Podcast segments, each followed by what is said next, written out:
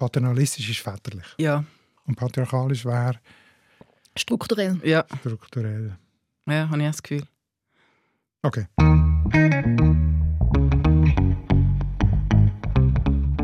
Wir diskutieren ja heute über genderneutrale Sprache. Gendern. Unser Gast, unsere Gästin ist Anna Rosenwasser. Anna, das Thema, das polarisiert wie noch nie eins. Jemand schreibt von Weltverbesserungs-, Gender-Sonderzeichen angereicherter Sprache. Kannst du verstehen, warum? Ja, ich kann voll verstehen, warum. Ich glaube, geschlechtergerechte Sprache möchte ja einen Teil der Welt ein bisschen besser machen, nämlich wie dass wir uns ausdrücken und was man sich darunter vorstellt. Sehr schön. Schön bist du da. Danke vielmals, dass du äh, unsere Einladung angenommen hast. Ich freue mich, mit dir zu diskutieren. Vielleicht noch kurz zu dir. Du bist LGBTQ-Aktivistin, Feministin und Kolumnistin. Du kämpfst für alle Geschlechter und du schreibst Texte darüber. Wie würdest du dich selber vorstellen? Ich glaube schon auch so. Ich würde vermutlich noch erwähnen, dass ich sehr gerne Büsis habe. Ich finde es schade, wenn die Info verloren geht mit all dieser Lohnarbeit. Finde ich wunderbar, vor allem, weil du «Büsis» sagst. Das finde ich persönlich schwierig, aber gut. Markus, du bist wie immer unser äh, sprachliches Gewissen. Du äh, versuchst das immer wieder so ein bisschen einzuordnen, äh, das äh, heiße Eisen und äh, ruhig Kopf zu bewahren. Mhm, wird in diesem Fall nicht ganz leicht. Es ist nämlich nicht nur ein heißes Eisen, sondern ein feuerheißes Eisen. Also das mit der Gendersprache, nicht das mit den Büsis. äh, in Sachen Gendersprache, das schlägt wirklich alles. Oder? Also wir haben einen Post auf Facebook SRF 1 von, ich weiß nicht, vorgestern glaube ich, es sind schon über 40'000 Leute, die das gesehen haben und über 500 Kommentare.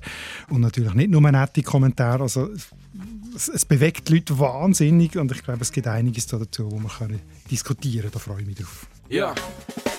Hinter Hanses Heiris Haus huscht 100 Hasen. Auf der anderen Seite flext der Freshie Du mit fettem Karren. Viele finden, unsere schöne Mundart ist am Go. Aber lots of people können den ganzen Trouble nicht verstehen. Beide tun sich anzünden, abfuhren, abmuxeln. Die Mundart ist am Abserblen, kannst sie grad ins Grab leeren. Beide haben jetzt Beef, shooten verbale Gunbullets. Was ist jetzt der Grund da? Es ist deine Mundart. Deine Mundart. Mit Nadia Zollinger und dem Markus Gasser. Also ich würde vorschlagen, wir machen jetzt zuerst mal eine gedigene Auslegeordnung. Man kann ja schon schier den Überblick verlieren bei diesem ganzen Thema. Zuerst mal muss ich wissen, was ist jetzt eigentlich genau der Unterschied zwischen gendergerecht und genderfrei? Soll ich schnell? Bitte. Jawohl. Also gendergerecht ist, äh, wenn man allen Geschlechtern gerecht wird. Also historisch zuerst einmal Mann und Frau und heute eben auch den anderen Geschlechtsidentitäten, die es gibt. Und genderfrei, das würde dann eigentlich heißen, dass man die Sprache so wählt, dass, sie, dass man gar nicht merkt, dass es eine Geschlechtlichkeit gibt. Also eben genderfrei halt. Entgendern sagt man dem oder entsexualisieren. Anna, würdest du das auch so sagen? Ja, voll. Der Kann auch nichts korrigieren. Gut, ich würde sagen, wir fangen zuerst mal mit dem Gendergerechten an. Das ist das Ältere. Wenn ich jetzt so ein bisschen denke, das Klassische ist so ein bisschen Paarformeln, oder? Mhm. Die bösen Zungen sagen auch so der Papagei, dass man immer beide Geschlechter nennt, Lehrer und Lehrerinnen. Anna, was denkst du zu diesen Paarformeln? Ich finde Barformeln eigentlich noch schön, nicht aus Prinzip, sondern ästhetisch. Ähm, gleichzeitig werden sie im Ganzen halt noch nicht gerecht. Weil es nur Mann und Frau anspricht und das dazwischen auslässt. Ja, voll. Sie kompensieren eigentlich, dass die Sprache historisch zuerst nur von, also primär von Männern ausgeht und dann vielleicht noch Frauen. Okay. Ich finde, ich brauche die sehr oft. Ich finde auch eine gute Lösung. Jetzt mal abgesehen davon, dass es nicht alle inkludiert. Ähm, ich finde schon aber auch, wenn man das konsequent macht, in gewissen Texten gibt es schon eine wahnsinnige Aufblähung. Und ich finde vor allem auch, wenn dann, ähm, wenn dann Pronomen dazukommen, dann wird es zum Teil recht umständlich. Also ich habe da einen Beispielsatz aufgeschrieben, zum zeigen, was ich meine. Der aufmerksame Hörer bzw. die aufmerksame Hörerin spitzt seine bzw. ihre Ohren. Dort finde ich, ist das für mich nicht mehr die gute Lösung. Gut, du sprichst Länge an. Da gibt es ja die sogenannten Sparformeln, oder? Die sind in Aktion, die sind verkürzt. also ich nenne damit ein Binnen-I zum Beispiel oder den Schrägstrich, dass man sagt LehrerInnen, entweder mit Lehrerstrich innen oder eben mit einem grossen I mit dem Wort. Was findest du denn da dazu? Also gerade Markus, wenn du sagst, der andere ist der eigentlich ein bisschen zu lang. Also binnen ich muss sagen, als ich studiert habe, in den 90er Jahren ist das aufgekommen und ich habe das sofort angenommen und habe gefunden, gut, ja, super, saubere Lösung, einfache Lösung und äh, macht das eigentlich, hat das bis vor kurzem eigentlich immer noch immer gemacht, bis ich jetzt eben auch gemerkt habe, dass es dass das nicht mal alles abdeckt oder dass es da eine grosse Diskussion gibt. Für mich ist das äh, eigentlich immer eine gute Lösung. gewesen. Was meinst du? Ich habe mega Respekt davor, was Binnen ursprünglich für Diskussionen und Gefühle ausgelöst hat, also wo das so die WOTS eingeführt hat zum Beispiel. Was ist es in den 80er? Wie hässig die Leute dort geworden sind. Ich bin Jahrgang 90, ich muss das historisch äh, verfolgen, oder? Ähm, die Diskussionen, die damals stattgefunden haben um das Binnen-Ein, sind gar nicht so anders gewesen wie die heutigen Diskussionen. Und zu wissen, dass Leute schon lange vor der jetzigen Generation den sprachlichen Kampf geführt haben, das äh, erfüllt mich vor allem mit äh, sehr viel äh, Liebe und Ehrfurcht. Ein Kritikpunkt, der immer wieder gekommen ist, ist, dass bei dieser Version die Frau so ein Anhängsel ist, gefühlt. Was meinst du zu dem? Ich sehe das nicht so, weil man könnte auch argumentieren, dass so die Frauen mehr Raum einnehmen. Ein mhm. ähm, Wort Freundinnen nimmt mehr Raum ein wie ein Wort Freunde. An dem scheitert es aus meiner Sicht nicht beim Binnen ein oder beim Schrägstrich. Dann gibt es ja die Partizipialkonstruktionen, das ist ja schrecklich, das Wort. Also damit gemeint sind Hörende, Lernende, Studierende, statt eben Hörer, Hörerin, Lehrer, Lehrerin. Was sagen ihr zu dem? Ähm, ich habe schon sehr emotionale Rückmeldungen bekommen auf diese Form. Ich glaube aber, es gibt Situationen, wo es wahnsinnig viel Sinn macht. Zum Beispiel, manchmal habe ich ähm, queere Jugendlager mitgeleitet und dann von Teilnehmenden reden, ist eine fantastische Lösung. Ich finde, das kann man durchaus einsetzen. Was hast du für emotionale äh, Rückmeldungen zu dem gehört? Leute einerseits argumentieren, dass es ja tönt, als wir es die ganze Zeit machen. Also, also wäre ich auch Samstagsnacht am 10 Uhr am Studieren, wenn ich eine Studierende bin. Ähm, aber sie sagen es so hässlich, dass man merkt, es geht eigentlich gar nicht um die Genauigkeit. Mhm. Es geht darum, dass wir etwas verändern, was uns am Herzen liegt. Das stimmt, oder? Also ein Kritikpunkt ist ja, dass es streng genommen falsch ist von der Bedeutung her. Wenn man sagt, Studierende ist man nur dann, wenn man wirklich studiert und wenn man schläft, ist man ein Schlafender und so weiter. Oder? Aber das finde ich jetzt auch, da könnte man jetzt ein bisschen grosszügig sagen, es gibt ja immer Bedeutungsverschiebungen bei Wörtern. Das haben wir schon x-mal in unserem Podcast geredet. Aber wenn es dann halt von jemandem verlangt wird oder, oder gefordert wird, dann ist man dagegen so. Mir ist eher so ein bisschen, wenn ich es mir noch überlege, äh, wenn man das konsequent macht, dann gibt es so eine kleine Versächlichung von der Sprache. Und es ist ja auch eine kleine Verarmung von der Sprache, wenn du dann nur noch diese Möglichkeit hättest. Oder? Dann hast du Lehrende und Studierende und Vortragende und wenn du das äh, alles, wenn, wenn es viele Personenbezeichnungen in einem Text hat und dann das alles Ende sein, dann ist das, äh, finde ich, sprachlich ein bisschen ich glaube aber, Verarmung. Ich glaube aber gar nicht, dass die Konsequenz derart rigoros gefordert ist. Wir fordern nicht, dass die Sprache konsequent komplett umgeformt wird, sondern dass man sie öffnet gegenüber einer Vielfalt, der sie im Moment nicht gerecht wird.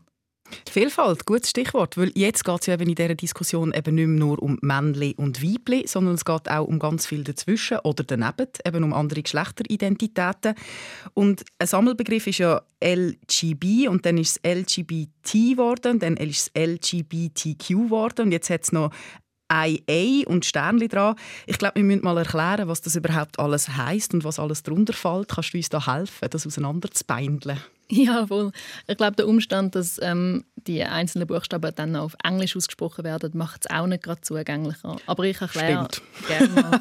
ähm, L steht für lesbisch, G steht für gay, also schwul, B steht für bisexuell, T steht für transgender, das ist eine Geschlechtsidentität, nicht eine sexuelle Orientierung. Das Q steht für queer, das ist so der Überbegriff von allen sexuellen Orientierungen und Identitäten, die so der Norm abweichen. Ähm, und dann gibt es I und A. I steht für intergeschlechtlich. Ähm, das bezieht sich auf den Körper. Und A steht für asexuell, also Leute, die keine oder sehr wenig Anziehung empfinden. Grundsätzlich benutze ich häufig den Begriff queer, um das alles in einem Überbegriff ähm, zusammenfassen. Ich wünschte mir allerdings, es gäbe ein Wort, das sich in der schweizerdeutschen Aussprache einfacher handhaben lässt wie queer. Weil wenn ich dann sage, ein queerer Anlass, klingt es super seltsam. Aber wenn ich sage, ein queerer Anlass, dann tönt es auch nicht ganz richtig. Wisst ihr, was ich meine? Du wärst offen für ein schweizerdeutsches schönes Wort. Also ich meine, vielleicht finden wir ja irgendwann eins. Geben wir Bescheid. Wie viel sind denn das etwa in der Gesellschaft? Weißt du das? Wie viel betrifft das? Das ist natürlich mega schwierig zu herausfinden und eruieren. Man kann nicht einfach jeder Person ein Mikrofon vor die Schnur heben und sagen, «Hoi, bist du gay?» Geht nicht. Antworten werden sehr unterschiedlich und nicht sehr zuverlässig rauskommen. Ähm, man geht aber je nach Quelle davon aus, dass es 5 und 10 Prozent sind von der ganzen Bevölkerung, die nicht ähm, den Geschlechternormen entsprechen, was ihre sexuelle Orientierung angeht oder was ihre Geschlechtsidentität angeht. Das heißt, in einer Schulklasse sind es vielleicht zwei Leute, in einer Verwandtschaft sind es ein, zwei, drei Leute und das ist recht viel mehr, wie das sich die meisten vorstellen. Also ich habe eine Umfrage gefunden in Deutschland von 2019, eine wissenschaftliche Umfrage. Dort waren es etwa 3,5 Prozent. Und unter 1 Prozent, wo, mhm. also die nicht schwul oder lesbisch sind, sondern eine andere Identität mhm. annehmen. Ähm, Transgender Network Switzerland, das ist äh, die Organisation für Transleute, die gehen auch von Zahlen aus, die zeigen, dass es in der Schweiz vermutlich mehr Transleute gibt, wie zum Beispiel Bauern und Bäuerinnen. Und von denen wissen wir ja auch, dass sie existieren. Für die haben wir ja auch angemessene Wörter. Und ich finde, das zeigt, dass es eben nicht immer darum geht, wie klein ist eine Minderheit, sondern wie ernst nehmen wir eine Eigenschaft von einer Person. Ich würde sagen, wir schauen jetzt mal die sprachlichen Lösungen an, wie man eben die Genderidentitäten sprachlich irgendwie abbilden bzw. inkludieren kann. Also da gibt es ja einerseits mal den Gender Gap, also den Unterstrich, also Hörer unten einen Strich und dann innen oder der Doppelpunkt oder eben das sehr viel diskutierte und festkasste Gendersternli, wo man entweder nach dem Hörer und dann den Stern innen oder eben Hör, Stern, R innen her tut. Also je nachdem, wo man das Sternli her tut, hat es auch ein bisschen andere Bedeutung. Was ist dir persönlich lieber? Ähm, ich verwende tatsächlich am liebsten Sternli, und zwar bei Hörer Sternli innen. Ich wechsle es aber auch gerne mit anderen, ähm, mit anderen Begriffen, wie zum Beispiel Publikum oder Leute, die zuhören. Ich habe mir das auch sehr schnell angewöhnt, ehrlich gesagt. Jetzt habe ich aber in diesen ganzen Diskussionen ähm, habe ich gemerkt, dass ich mich nochmal umgewöhnen muss, weil irgendwie ist der Doppelpunkt äh, scheint extrem sinnvoll zu sein. Habe ich aus vielen Kommentaren auch gelesen, weil der zum Beispiel auch von Automaten dann als äh, Glottisschlag gelesen wird. Und das ist eigentlich genau das, wie man es dann auch will aussprechen will. Also, dass man HörerInnen sagt. Ich glaube, den Glottisschlag müssen wir zuerst mal kurz erklären. Ich würde sagen, wir hören mal ein Beispiel von so einem Glottisschlag. Es gibt aussagekräftigere Modelle. Er nennt zum Beispiel die Smart Spider. Da werden PolitikerInnen nicht auf einem Links-Rechts-Strahl abgebildet. Also es ist jetzt nicht um einen Inhalt gegangen, sondern nur um so PolitikerInnen. genau, das ist also ein kurzes Päuseli. Und in diesem Päuseli werden dann alle anderen abgebildet. Ja, dazwischen. Das, das regt Kommentierenden bei SRF 1 wahnsinnig auf. Da kommen, da kommen Emotionen hoch, die ich nicht verstand. Kannst du das verstehen, Anna? Ich glaube, ja. Sprache liegt uns ja so fest am Herzen. Und was wir unter Geschlecht verstehen, liegt uns auch am Herzen. Wie das ein Mann hat und wie das eine Frau hat und dass es diese zwei Kategorien gibt, ähm, ist so zentral in unserer Lebenswelt. Genauso wie das Sprache für uns auch zentral ist. Und wenn diese beiden Sachen kombiniert werden zu etwas Neuem, wo Kritik beinhaltet, dann kann das tatsächlich hässig machen. Ich verstehe also sehr gut, dass Leute emotional werden. Das ist ein schönes Zeichen. Vielleicht ein Beispiel, was so gekommen ist, äh, vom Wolfgang Hartmann, der Glottis schlagt, wirkt krank und peinlich. Also peinlich ist es auch noch. Warum hm. peinlich? Muss man sich schämen dafür? Manchmal frage ich mich, ob Kritik an geschlechtergerechter Sprache auch davon kommt, dass die Vorschläge von Neuerungen häufig von jungen Frauen und jungen Leuten kommt, deren ihr Geschlecht eben nicht mehr so eindeutig und traditionell ist. Manchmal frage ich mich, ob man es darum als peinlich empfindet, weil man die Absenderin als peinlich empfindet. Das möchte ich Wolfgang Wolfgang Hartmann, ja. Hartmann nicht direkt vorwerfen, das hat er so nicht gesagt. Aber es ist schon eine interessante Frage, warum sind gewisse sprachliche Sachen oder sprachliche Vorschläge uns peinlich und andere nicht. Dass ein iPhone komisch geschrieben wird, nämlich mit einem kleinen Buchstaben und dann einem grossen Buchstaben, das ist niemandem von uns peinlich gewesen, obwohl es eine mega komische Schreibweise ist. Aber wir nehmen iPhones ernst. Wir benutzen iPhones und wir akzeptieren, dass sie existieren. Darum ist dort Neuerung viel einfacher gegangen, wie dass man plötzlich daran denken könnte, dass junge Leute sagen, hey, wie wäre es, wenn wir das Zweier-Geschlechtersystem erweitern sprachlich. Ich finde das Wort FINMA auch nicht lässig und hübsch, aber ich habe schon längstens akzeptiert, dass die FINMA existiert und ihre Existenzberechtigung hat.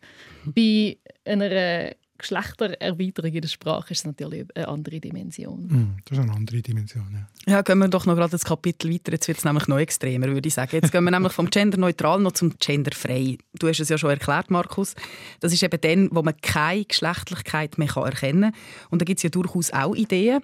Willst du mal gerade erzählen, was es da so Innovatives gibt? ja, also ein Gender nach Fettberg ist das eine. Ich nehme an, du hast auch schon gehört Anna, von dem. Ja.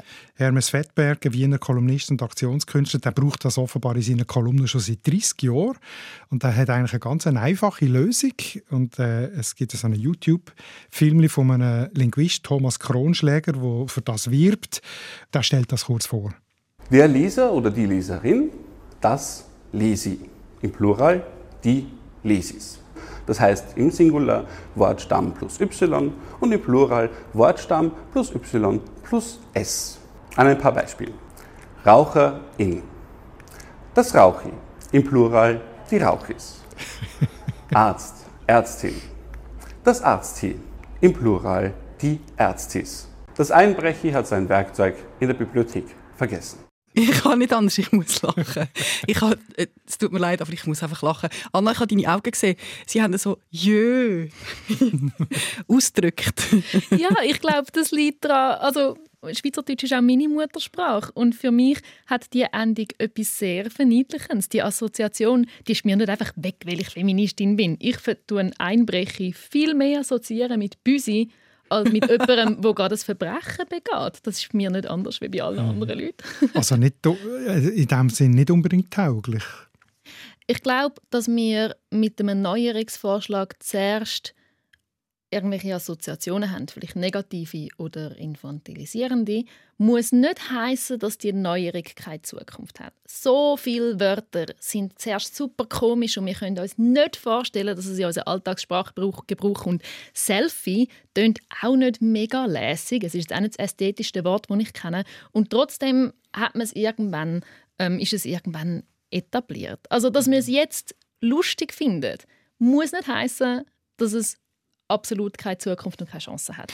Der Unterschied ist schon, Selfie ist ein neues Wort, oder, wo für sich das hat und da betrifft es halt die alten Wörter, wo eben Räuber, Räubi, Polizei und so, wo, wo jede Personenbezeichnung sozusagen kommt dann das Anhängsel vom Jö über zuerst mal. Es braucht wahrscheinlich schon ein bisschen länger als beim Selfie, bis das akzeptiert wäre. Ich wäre es Moderati. Ich habe da auch noch eine prinzipielle Frage dazu. Ist es wirklich unser Ziel, zum Geschlecht komplett aus der Sprache rauszunehmen? Dass ich für Geschlechtergerechtigkeit bin, nicht nur, aber auch in der Sprache, heißt nicht, dass ich die Gesellschaft komplett von Geschlecht befreien Wir können auch frei sein in unserem Geschlecht. Ich bin zum Beispiel so gerne Frau und es ist ein schönes Gefühl, das ich mir von niemandem nähen lassen Und genau das Glück und die Freiheit, sich selber zu sein, möchte ich sämtlichen Geschlechtern geben können sprachlich wie auch gesellschaftlich. Mein Ziel ist also nicht, um eine komplett geschlechterfreie Sprache zu haben, sondern zum schauen, was haben wir für Optionen, zum Aufhören so zu tun, als gäbe es hauptsächlich Männer und noch ein bisschen Frauen.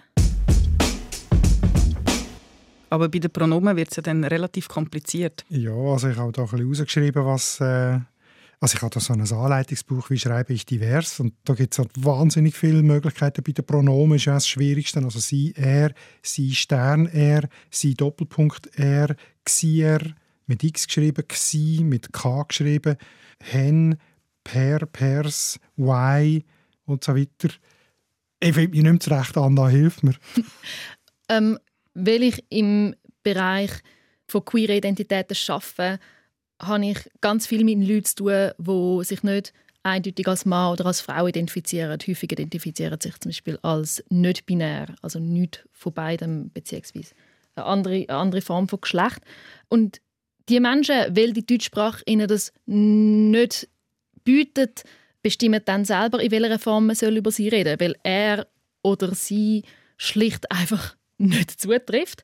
Ähm, und so verwende ich seit Jahren ganz verschiedene Pronomen für ganz verschiedene Menschen.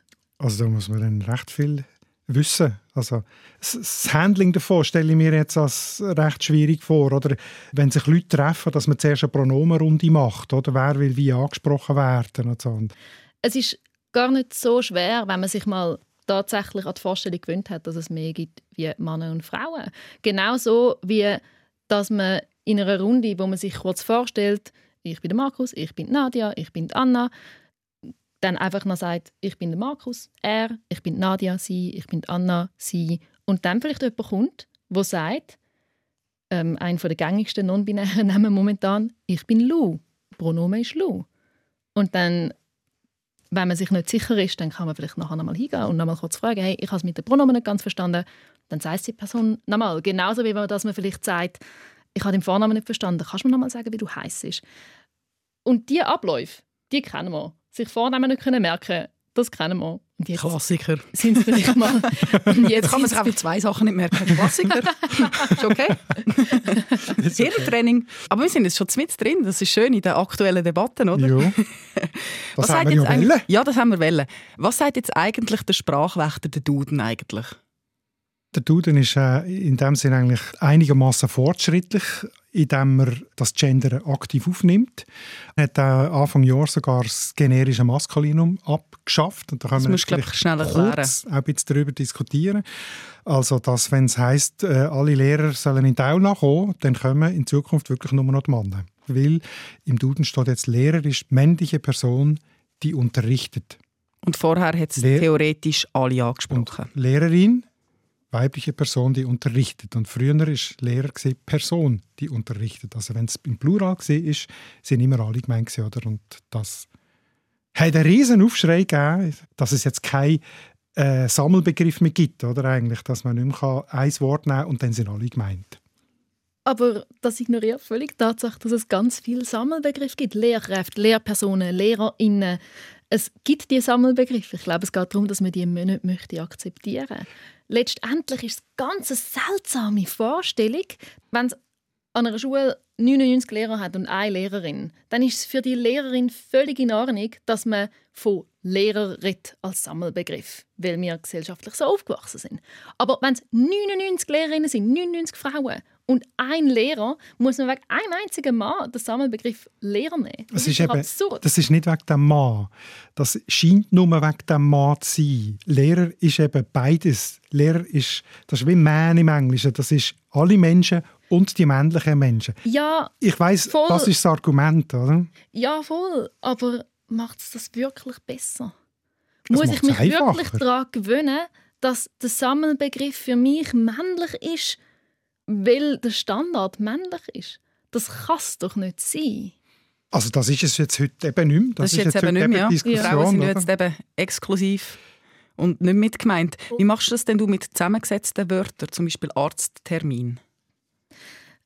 Ja, es gibt noch einige so Wörter, die nicht funktionieren, zusammengesetzt. Ähm, ich mhm. glaube aber auch nicht, dass es darum geht, zum bei schwierigen Begriff Polizisten. Wenn ich gerade noch keine gute Lösung habe für Arzttermin, dann sage ich Arzttermin oder vielleicht Termin bei meiner Ärztin, wenn man es dann genau nehmen also es geht mir jetzt nicht darum, dass wir Fußgängerinnenstreifen sagen. Und von den Medien wird es häufig so ausgelegt, dass es feministische, der feministischen Sprache bzw. der geschlechtergerechten Sprache darum geht, um die absolut absurdesten Sprachformen herauszufinden mit SalzstreuerInnen. Um das geht es gar nicht. Es geht darum, dass wir unseren Kindern nicht das Wort Ärzte beibringen und die Mädchen unter anderem aufgrund von dem sich nicht vorstellen können, als Ärztin zu werden. Wobei, da gibt es leider das Gegenargument. Es hat viel mehr studierende Frauen beim, bei der Medizin, als bei, also das funktioniert dort heutzutage leider gerade nicht mehr. Es ist auch nicht so einfach, dass das nur die Sprache bestimmt, ja. wie wir die Welt sehen. Ja. Aber sie bestimmt halt viel mehr mit, wie das wir denken. Was würdest du denn Roland Schern sagen, der schreibt, Wann wird man begreifen, dass ein Schweizer ein Mensch mit der Staatsangehörigkeit Schweiz ist und nicht ein Mann oder eine Frau umschreibt, dass ein Personalchef eine Position in einem Unternehmen benennt und keinen Mann, dass meine Kollegen und Freunde naturgemäß aus Männern und Frauen bestehen? Dann würde ich am Roland auch gerne die verschiedenen Studien vorschlagen, die zeigen, dass wir uns sehr wohl mehr Männer als Frauen vorstellen, wenn wir das sogenannte generische Maskulinum verwenden. Das ist ganz faszinierend. Ähm, wenn ich, ich gebe hier und da Workshops zu dem Thema und wenn ich sage, schreibt fünf Schauspieler auf, dann ist das Ergebnis ganz sicher anders, wie wenn ich sage, schreibt fünf Schauspieler und Schauspielerinnen auf oder schreibt fünf Schauspielerinnen auf. Und das ist nicht nur in deinen Kursen, da gibt es grosse Studien, die das belegen. Das ist ein Fakt. Und zum Thema Schweizer. Genau jetzt im Jubiläumsjahr vom Frauenstimmrecht wird viel zu wenig darüber geredet, dass ein Argument gegen das Frauenstimmrecht gelautet hat, dass Frauen ja gar nicht drin sind in den relevanten Text. Also in der Verfassung, ja. Richtig. Und das Argument gegen das Frauenstimmrecht war, ja, es ist ja von Schweizer Dreh. Also es ist ganz klar, dass da die männlichen Bürger gemeint sind und nicht Bürgerinnen. Und also, excuse, wenn man schon vor 50 Jahren gesagt hat, dass Frauen nicht mitbestimmen dürfen, weil sie nicht in der Sprache sind, dann brauche ich nicht mal mehr Studien, die ich dem Roland zeige ich komme jetzt nicht mehr raus. Wie muss ich jetzt eigentlich schreiben? Ist es eigentlich der Duden, der mir jetzt das sagt, dass das jetzt korrekt ist? Oder wer definiert jetzt, was richtig und was falsch ist? Ja, eben, ich habe gesagt, der Duden äh, hat sogar ein Anleitungsbuch richtig gendern und so und sind insofern relativ genderfreundlich. Aber die sind gar nicht die, die das, wie soll ich sagen, letztgültig entscheiden. Das ist seit 1994, äh, glaube ich, seit einer grossen Rechtschreibreform, Streitereien, gibt es den sogenannten Rat für deutsche Rechtschreibung. Das ist ziemlich ein grosses Gremium aus allen deutschsprachigen Ländern zusammengesetzt und aller Gattung Menschen, die mit Spruch zu tun haben, die da drin sitzen. Und die haben sich gerade vor anderthalb Wochen wieder zusammengesetzt und über das Gendersternchen diskutiert. Und äh, ich zitiere das Resultat. Die Aufnahme von Asterisk, also Genderstern, Unterstrich, Gender Gap, Doppelpunkt oder anderen verkürzten Formen zur Kennzeichnung mehrgeschlechtlicher Bezeichnungen im Wortinneren in das amtliche Regelwerk der deutschen Rechtschreibung wird zu diesem Zeitpunkt nicht empfohlen. Darf ich es einfacher zusammenfassen? Der Satz alleine ist schon eine Es ist einfach falsch. Es ist einfach falsch, wenn man es macht. Ja, also Lehrer dürfen das nicht als richtig durchgehen lassen und Behörden und Ämter dürfen das eigentlich auch nicht brauchen, ganz streng genommen. Weil es irregulär ist. Weil es irregulär ist, mhm. das ist noch interessant wird allerdings so in Zeiten von zivilem Ungehorsam nicht mehr so streng gehandhabt. Aber diskutiert wird es schon noch streng. Was denkst du dazu? Ja, ich finde es schade. Mich nimmt es auch Wunder, wie das der Rat zusammengestellt ist. Es ist ja auch eine Generationenfrage, welche Neuerungsvorschläge das man akzeptabel findet und welche nicht. Nicht nur eine Kompetenzfrage. Der eigene persönliche Hintergrund ist auch eine Form von Kompetenz. Und zum zivilen Ungehorsam zurückkommen. Unsere Sprache und viele andere Teile von unseren Lebenswelten haben nicht Fortschritt erlebt, weil alle immer der Regel gefolgt sind. Das stimmt, wobei jetzt ist auch gerade wieder eine Umfrage vom Tagi rausgekommen und der Genderstern kommt extrem schlecht weg. Fast am schlechtesten. das regt die Leute auf und sie wollen es auch nicht benutzen. Also es scheint da schon ein sehr grosser Gap oder eine große Differenz zu geben zwischen denen, die es fordern und denen, die es umsetzen in der Masse? Ich glaube immer noch, dass es eigentlich nicht um die Wahl vom Sonderzeichen geht, mhm. sondern darum, wie fest einem die Vorstellung stresst, dass Geschlechter nicht einfach so binär sind wie ein Computercode. Mhm. Also ein Genderstern, ich kann ja nicht erklären, was für Geschlechter das es gibt. Das Vorwissen, das müssen wir aus unserer Bildung und aus einem öffentlichen Diskurs. Und das Geschlechter mehr bedeutet wie nur Mann und Frau. Das fehlt in unserer Bildung, das fehlt an den Schulen, das fehlt in der medialen Repräsentation. Woher sollen wir wissen, dass es im Fall mehr gibt und das Geschlecht so schön vielfältig ist, wenn es uns nie gezeigt wird? Bin ja da ein bisschen sensibel, was das Englisch angeht. Ich habe ja nicht so gerne Anglizismen. Und manchmal ist das ja so die Generallösung, weil im Englischen das mit diesen Geschlechtern ein bisschen einfacher läuft. Ich habe jetzt aber sehr ein schönes Müsterli und ich bin gespannt, was du dazu sagst. Und zwar ist das ein Ausschnitt aus einem von meinen Lieblingspodcasts «Gemischtes Hack» mit dem Felix Lobrecht und dem Tommy Schmidt. Und ich glaube, die Followerinnen und Follower beider könnte man mit jeweils dem gleichen Ding überzeugen, weil die so dämlich sind. Übrigens, Hot Take, Tommy, ich habe hier noch einen kleinen, äh, würde ja. würd hier mal noch eine kleine Bombe in den Podcast werfen. Äh, ich, ja. ich halte es aus logischen Gründen für völligen Blödsinn, englische Wörter zu gendern. Weil du es gerade gemacht hast. Followerinnen und Follower. Weil Follower ist ein englisches Wort und im Englischen gibt es ja gar kein, gar kein äh, grammatikalisches Geschlecht. Da sage ich jetzt folgende. Einfach. Wie meinst du? Ah, die folgenden. An, an meine folgenden. Ja, folgenden. Ja, an die folgenden. ja, die ja, stimmt. Voll, ja, das macht, äh, ja, das stimmt, hast du recht. Ja, Tommy, mit deinem ähm, Gender-Gaga, mit deinem Gender-Wahnsinn, dem du da hinterherrennst, ey. Du verrennst dich da. Hat er sich verrennt? Wie machst du das mit diesen englischen Begriffen? Du hast ja, bist aktiv auf Social Media, hast viel zu tun mit diesen Follower, User und all das. Wie machst du das?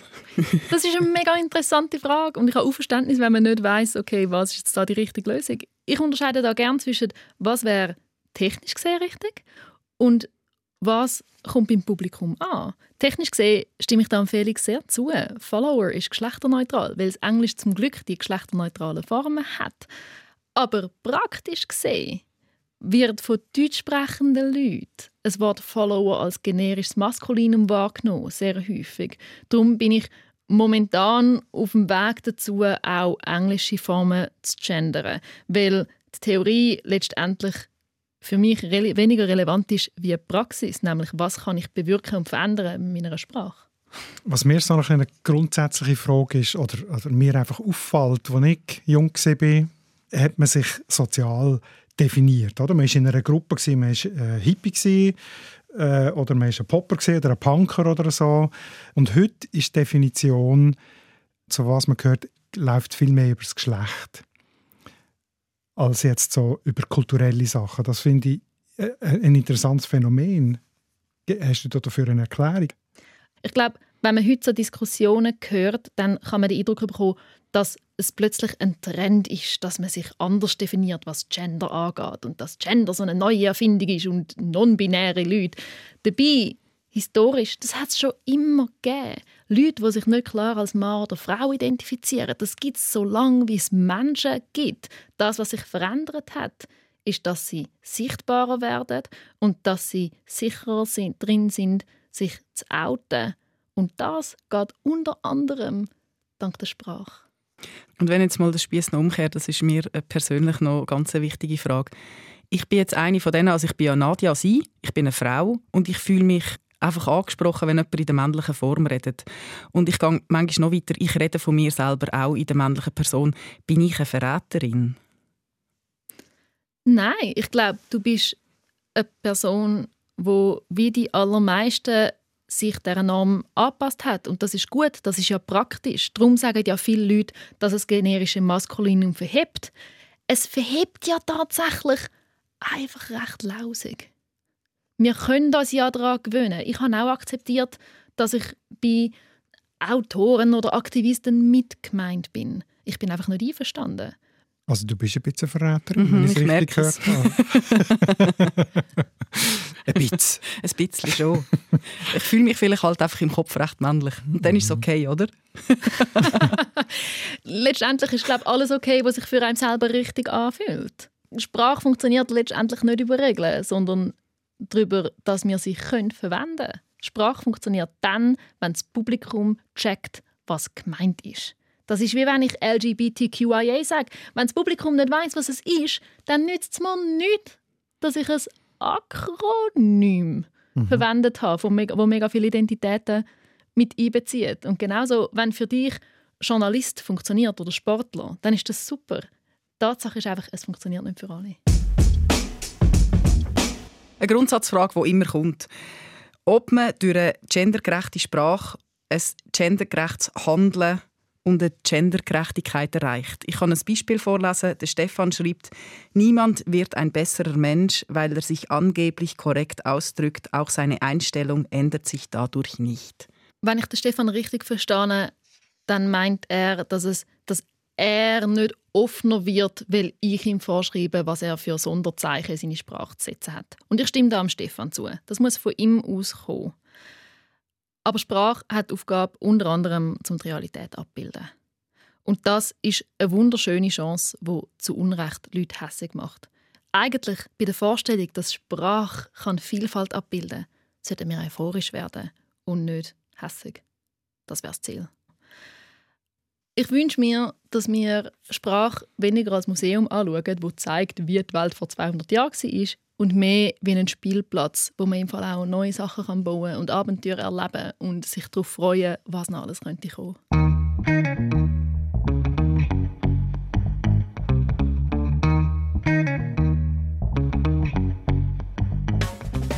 Falls ihr jetzt noch mehr weit hören von der Anna Rosenwasser, dann empfehle ich euch ganz herzlich den Fokus, was es war. Und zwar ist das im Februar das Jahr.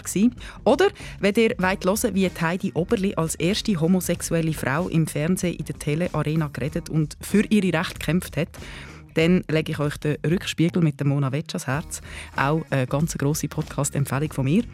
Und wenn ihr mehr sucht, in diesem Universum srf.ch audio findet ihr ganz viele Perlen. Und nächstes Mal, Markus, sind wir ja eigentlich in den Ferien. Ja. Aber eben nur eigentlich. Hm. Müll? Du uns verrecken noch eine Folge haben. Ja, genau, so kann man es ausdrücken. Nein, ich habe einfach so viel Liebe und so viel Spaß an diesem Format, dass ich gefunden habe, nein, wir können unsere Hörer und Hörerinnen nicht so lange allein lassen. Und darum nehmen wir noch so ein kleines Amüsbusch, so ein kleines Geschenk auf, mit ganz vielen tollen Geschichten, die gekommen sind, Rückmeldungen, vielleicht auch ein paar grosse Fragen, die immer im Raum hängen. Wie viel schneiden wir? Wie bereiten wir uns vor? Wie ist das eigentlich? Und können wir immer so korrekt reden oder haben wir vielleicht manchmal auch so ein bisschen Versprecher drin? Und das gibt es nächstes Mal. Und bis dann würde ich sagen, ciao und sind zusammen, oder? Das ist der SRF-Podcast «Deine Mundart» mit Nadia Zollinger und Markus Gasser. Produktion Anita Richner, Ton- und Audio-Layout Livio Garlin und Benjamin Pogonatos, Distribution Hans-Jörg Bolliger, Projektverantwortung Susanne Witzig.